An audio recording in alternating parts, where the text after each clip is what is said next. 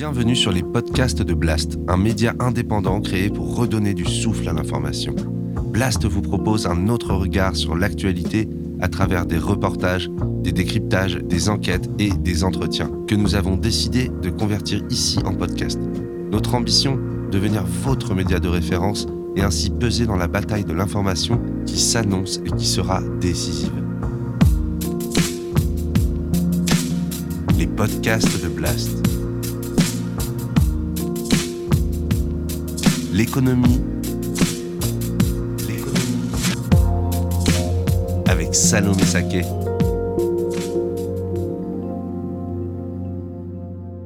Moi, ça fait, euh, ça fait plus de cinq ans que je travaille sur ce rapport chaque année. Euh, j'ai jamais vu ça, en fait. Euh, j'ai jamais été confronté à une, augmentation aussi rapide. Euh, et c'est juste délirant quand on marche sur la tête. Donc on ponctue 0,5% des aides qu'on va donner aux étudiants, par exemple, pour rembourser cette, cette dette. Donc, quand le gouvernement dit on n'augmentera pas les impôts, quelque part il l'a déjà fait, il a déjà acté que les impôts allaient continuer à être à un certain niveau alors qu'ils devaient baisser.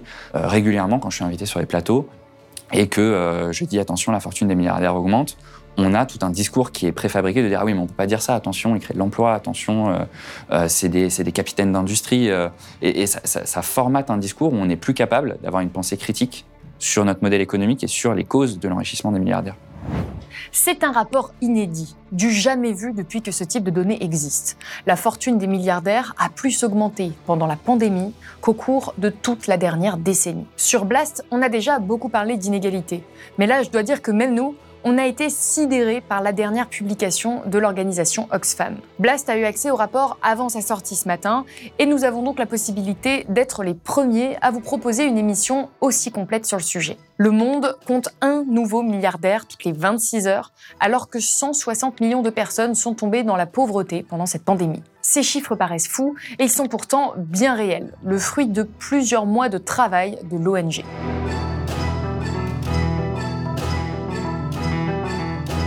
Aujourd'hui, j'ai le plaisir d'accueillir l'auteur de ce rapport en France, Quentin Parinello. Quentin Parinello, bonjour. Bonjour.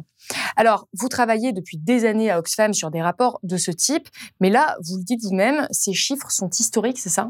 Oui, ils sont sans précédent en fait. On n'a jamais eu euh, des milliardaires qui se sont enrichis autant en aussi peu de temps. Euh, c'est le cas dans le monde, c'est le cas aussi en France. Depuis le début de la crise, les milliardaires français ont gagné 236 milliards d'euros.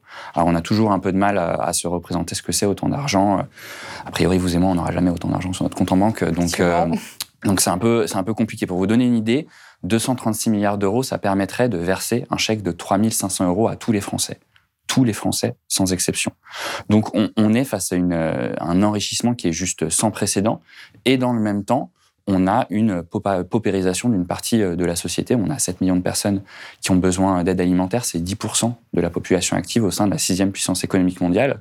Et le message qu'on veut faire passer avec ce rapport, c'est que ces inégalités, euh, cette euh, sécession quelque part d'une petite partie de, de la population ce que vous dites riches. Dans le rapport, c'est que les riches font sécession. C'est un mot qui est quand même. c'est un mot qui est fort, mais en fait, on se retrouve avec encore une fois une, une petite partie de la population qui s'est enrichie comme jamais et euh, une autre partie de la population qui est en train d'être paupérisée. Le message qu'on va faire passer, c'est que c'est en grande partie à cause de la manière dont on a répondu à la crise. Le président français, le président Macron avait promis de protéger les Français quoi qu'il en coûte. Ce qu'on voit, c'est que ce quoi qu'il en coûte, finalement, il a été à plusieurs vitesses. Il a enrichi euh, les milliardaires et il a laissé tomber les plus précaires. On va y revenir un petit peu plus tard sur la gestion de cette crise. Il y a un chiffre qui m'a marqué, c'est le fait que les cinq premières fortunes de France ont doublé leur richesse depuis le début de la pandémie et aujourd'hui, elles possèdent à elles seules ce que possèdent 40% des plus pauvres en France. Comment est-ce que c'est possible qu'ils se soient enrichis à ce point alors qu'on a tous traversé une crise économique euh, qui certes a été euh, amenuisée par euh, le quoi qu'il en coûte, mais qui, tout de même été très forte? Comment est-ce que c'est possible? C'est pour ça qu'on parle de sécession finalement, c'est qu'on arrive à des niveaux d'inégalité qui sont euh, juste complètement euh, délirants. Et euh, le message qu'on veut faire passer, c'est que si les milliardaires se sont autant enrichis, c'est pas la main invisible du marché, c'est pas parce que les milliardaires ont fait des bons choix stratégiques pendant la crise, parce que vous l'avez dit, hein, l'économie était, était, était à l'arrêt, c'est parce qu'on a injecté des centaines de milliards de dollars ou d'euros dans les marchés financiers et que ça a fait gonfler la fortune des milliardaires. Donc quelque part, c'est de l'argent public, c'est grâce à de l'argent public qu'ils se sont enrichis, c'est pas parce que LVMH a été particulièrement brillant pour euh, produire plus de sacs à main, c'est pas parce que euh, Lactalis a produit euh, plus de lait ou, ou que sais-je. En fait, c'est essentiellement de l'argent public qui a été versé sans condition aux milliardaires, et ce qu'on dénonce dans ce rapport, encore une fois, c'est ce deux poids, deux mesures dans le quoi qu'il en coûte, parce que ça, ça, a été débloqué très très rapidement et à un niveau et une ampleur qu'on n'avait jamais vu. Euh, cette aide aux plus riches. Et dans le même temps, on voit des gouvernements, et notamment le gouvernement français, qui ont pinaillé pendant euh, des semaines à se dire est-ce que on devrait vraiment aider les plus jeunes? Est-ce que ça va pas les, euh, les désinciter à chercher un travail? Donc on, voit vraiment que la racine du problème, elle est aussi idéologique. C'est-à-dire qu'on a un gouvernement qui se dit qu'il faut absolument aider les marchés financiers, sinon ça va être la catastrophe. Mais alors dans ce cas-là, aider les plus jeunes, c'est beaucoup plus compliqué. Attention aux effets de bord. Mais il y a tout de même eu des aides massives pour l'ensemble de la population, soyons, soyons honnêtes. les restaurateurs notamment ont été particulièrement aidés, il y a eu le fonds de solidarité qui a été mis en place, il y a le chômage partiel. Donc on pourrait se dire, certes, les milliardaires ont reçu une part importante de l'argent, mais l'ensemble de la population française aussi donc finalement, c'est pas si choquant que ça. Encore heureux qu'il y ait eu ces aides parce que sinon la situation serait euh, largement pire.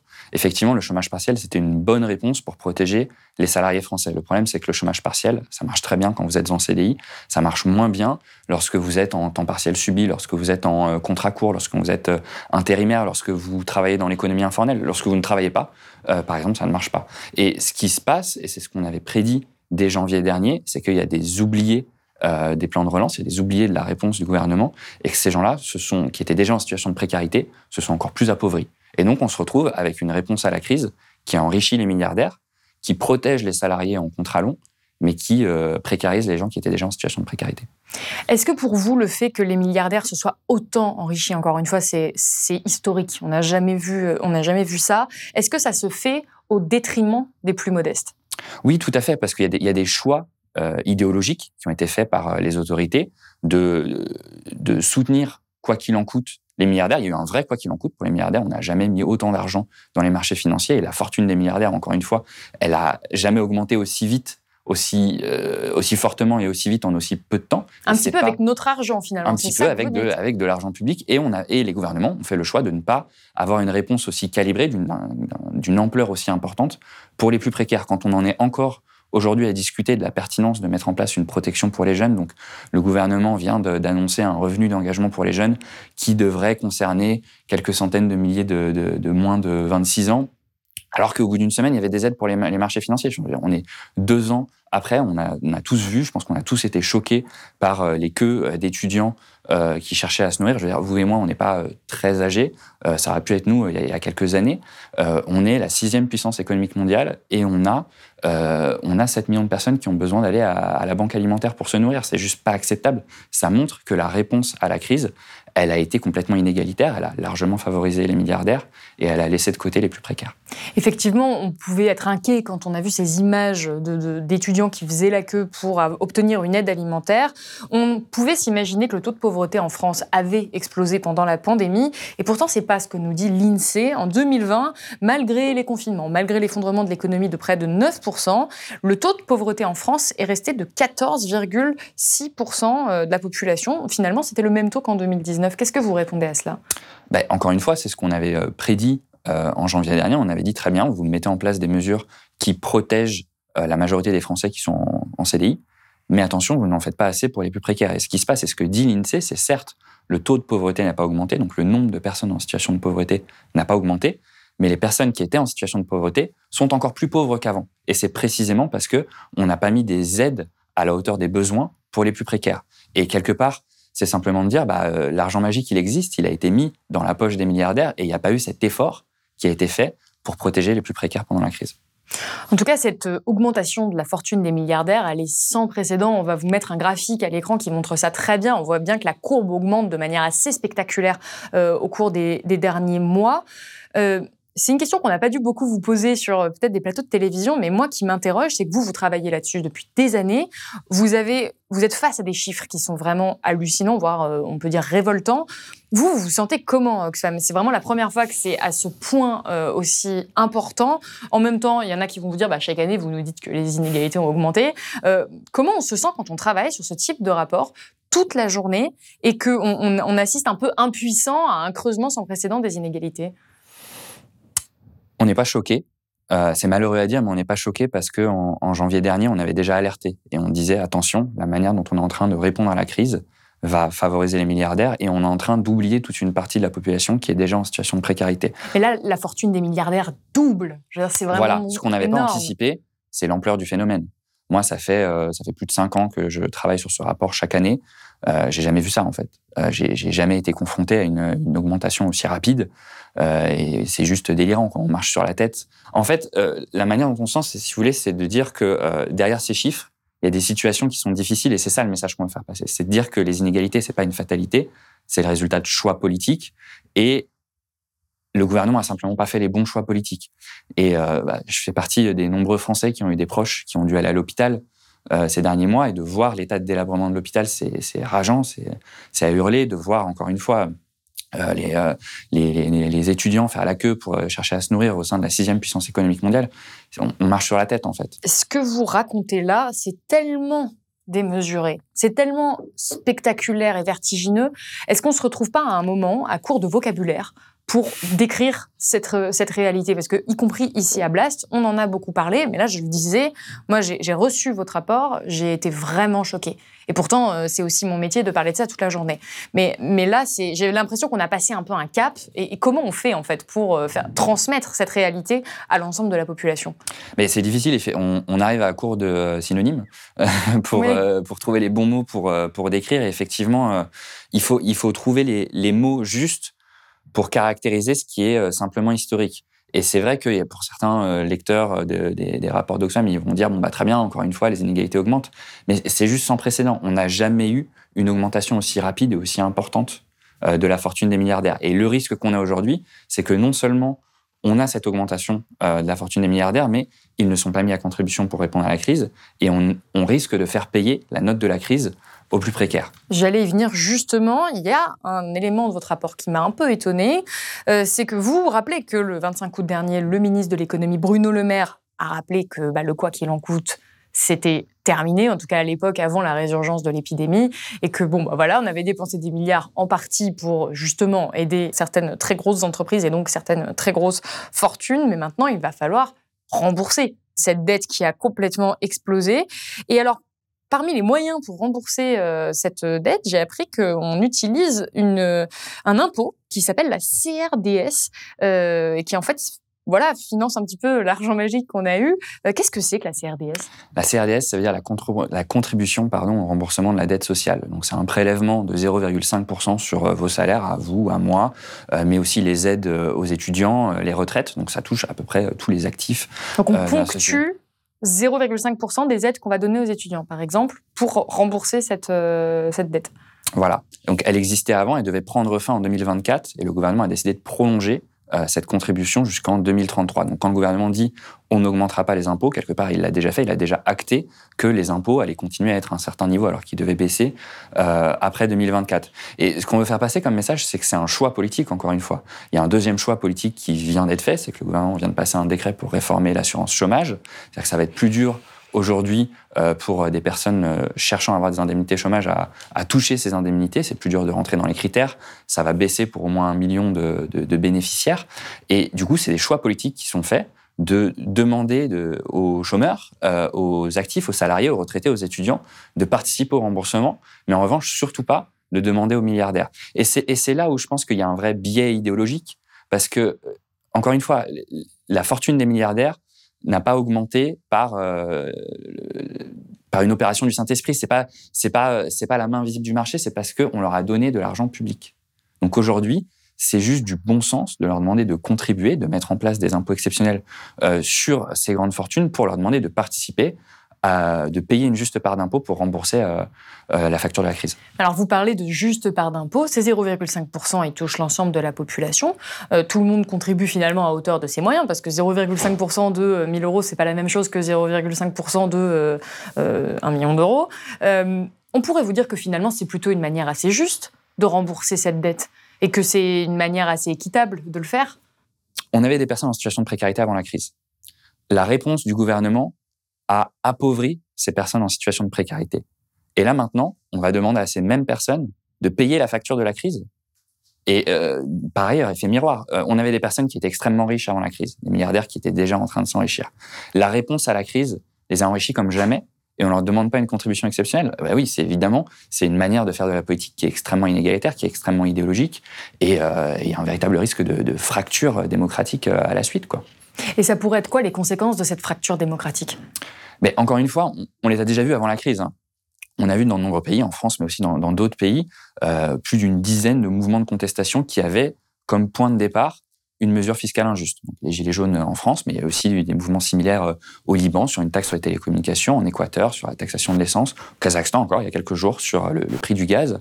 Et euh, ce qui se passe, c'est que pendant des années, on a eu euh, un, une idéologie politique, le ruissellement, qui était de dire on va baisser les impôts sur les multinationales, on va baisser les impôts sur les plus riches. Et lorsqu'on fait ça, il faut compenser.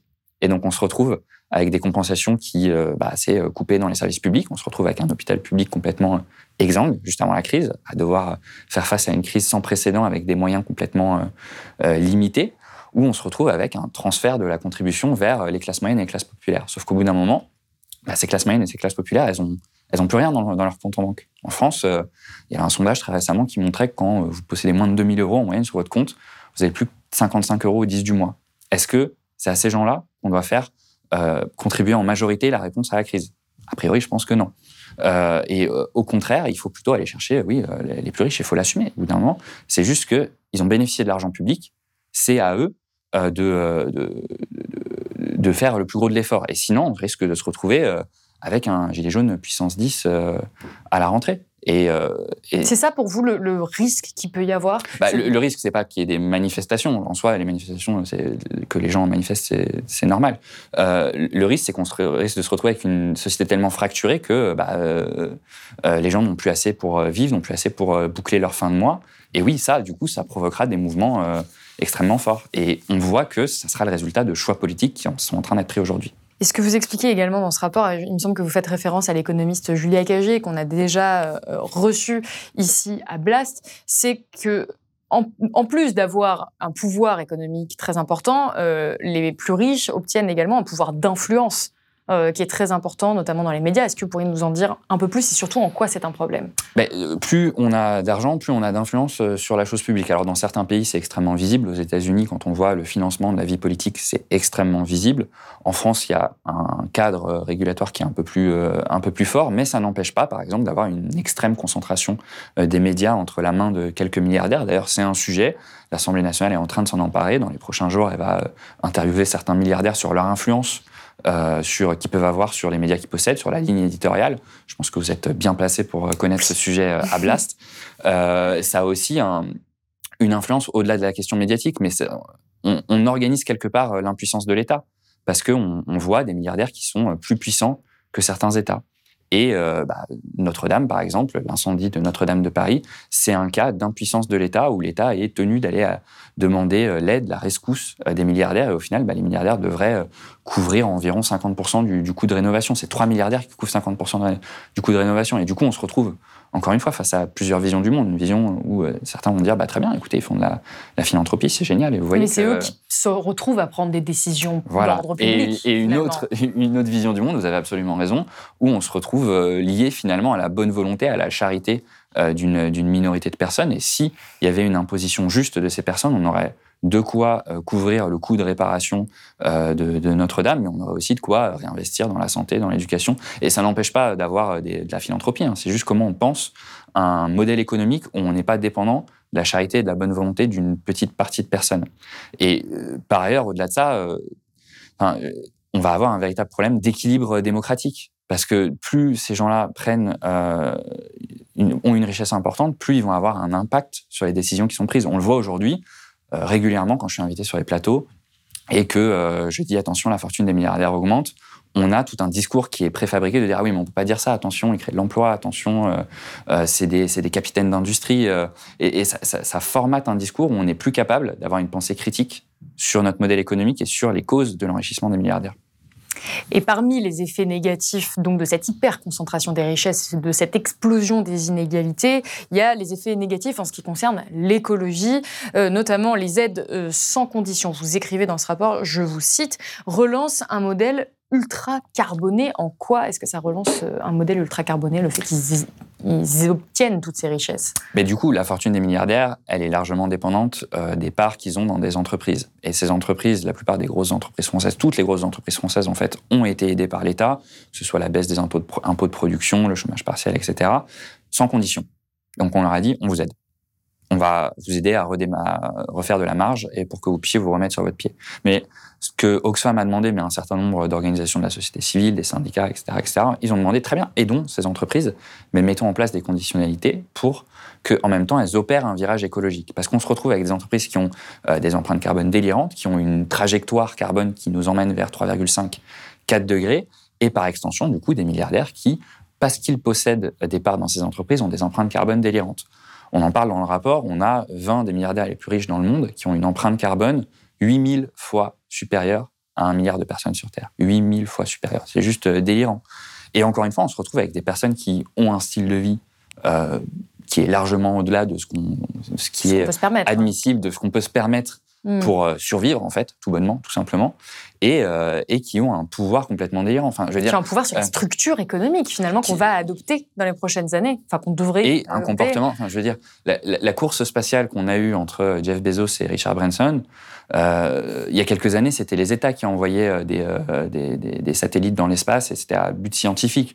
Là, euh, j'ai pas vraiment compris s'il y avait un but scientifique. Ça ressemblait plus, si on me passait l'expression, à un concours de qui est la plus grosse, quoi, si vous voyez ce que je veux dire. Mais pas pas pas une mission scientifique et un enjeu. Et en fait, si vous voulez, l'enjeu, c'est aussi de se dire qu'au même moment, on est en train de se dire où est-ce qu'on trouve les milliards pour l'hôpital public, où est-ce qu'on trouve les milliards pour vacciner l'ensemble de l'humanité, et qu'on a des personnes qui euh, euh, s'amusent à aller dans l'espace. Quoi. Et alors, vous l'évoquiez tout à l'heure, vous, vous dites euh, la manière dont gère enfin dont le gouvernement gère cette crise n'est finalement pas la bonne, en tout cas si on veut réduire les inégalités et si on veut améliorer la vie du plus grand nombre. Et à Oxfam, dans ce même rapport, vous préconiser euh, des mesures, euh, notamment euh, pour faire en sorte que bah, justement cette politique fiscale s'améliore.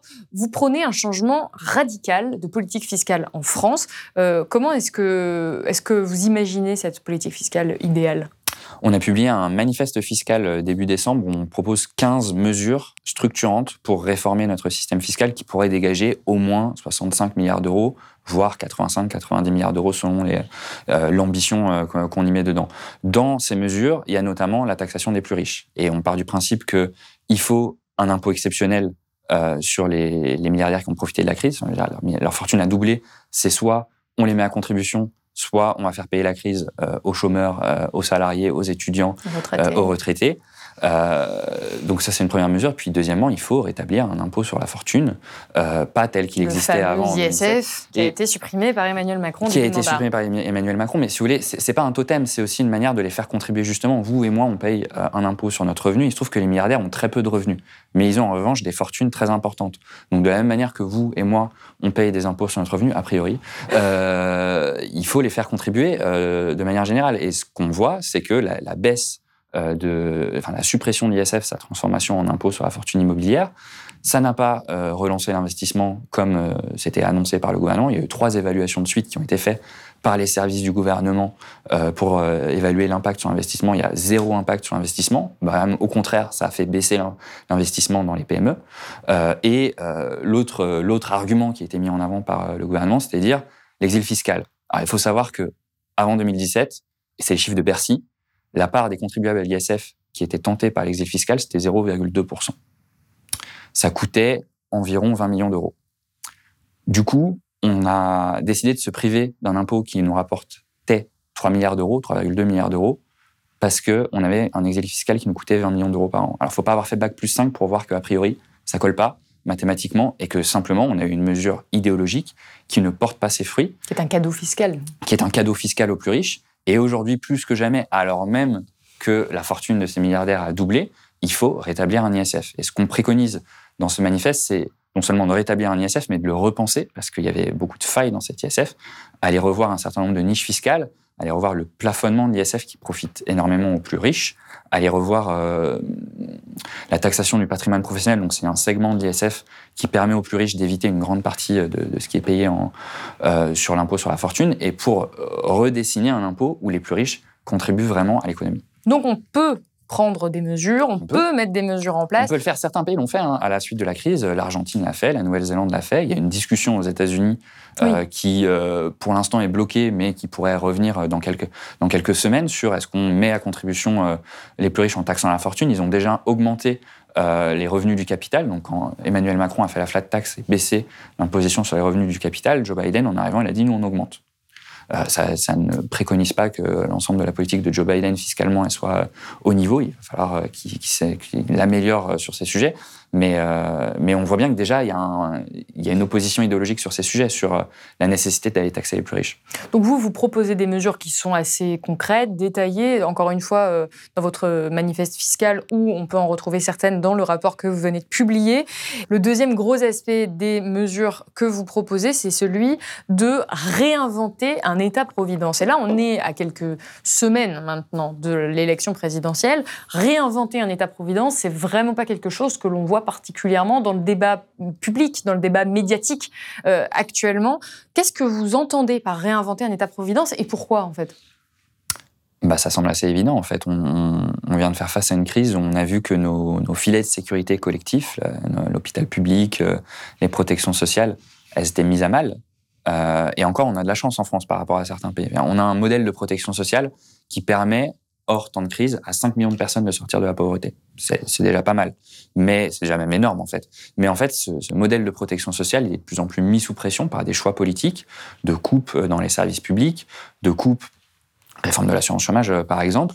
Euh, et c'est aussi justifié par le fait qu'on a une baisse d'impôts sur les plus riches, une baisse d'impôts sur les multinationales, et que du coup, on a moins d'argent pour financer.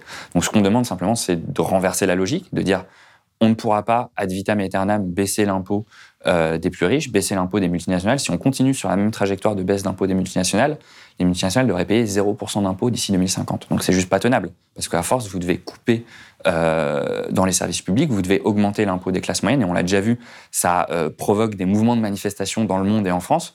Donc au bout d'un moment, ça va, ça va bloquer aussi. Donc il faut renverser ça et réinvestir dans les services publics, réinvestir dans l'hôpital public. Je pense qu'aujourd'hui, ça va être très difficile pour l'ensemble des candidats à la présidentielle de se revendiquer d'un de, mesures de coupe budgétaire dans l'hôpital public. On l'a bien vu, euh, l'hôpital n'était pas prêt. Euh, on a des soignants qui crient leur ras-le-bol, leurs difficultés. Et si on a une quatrième, une cinquième, une sixième, une septième vague, il va bien falloir remettre de l'argent dans les caisses de l'hôpital public. Pas seulement euh, réinventer la protection, l'État-providence, c'est aussi réinventer la manière dont on protège les gens, le salaire minimum, les allocations chômage, le RSA, pour faire en sorte simplement qu'on puisse permettre à chacun de vivre dignement. Parce que, mine de rien, en fait, c'est ça la politique. C'est de permettre à chacun de pouvoir vivre dignement. Eh bien, c'est la fin de cette émission. Merci beaucoup, Quentin Parinello, d'avoir été avec nous aujourd'hui sur le plateau de Blast. Si vous avez aimé ce podcast, s'il vous a été utile, n'oubliez pas de nous mettre des étoiles ou de le partager autour de vous ou sur vos réseaux sociaux. Blast est un média indépendant, et si tous nos contenus sont en libre accès, c'est grâce au soutien financier de nos blasters et abonnés. Pour nous soutenir, faire un don unique ou mensuel, rendez-vous sur blast-info.fr slash soutenir. Blast, c'est aussi une web télé disponible sur YouTube et Peertube et présente sur tous les réseaux sociaux. Alors suivez-nous pour ne rien rater de nos contenus et abonnez-vous à notre chaîne YouTube.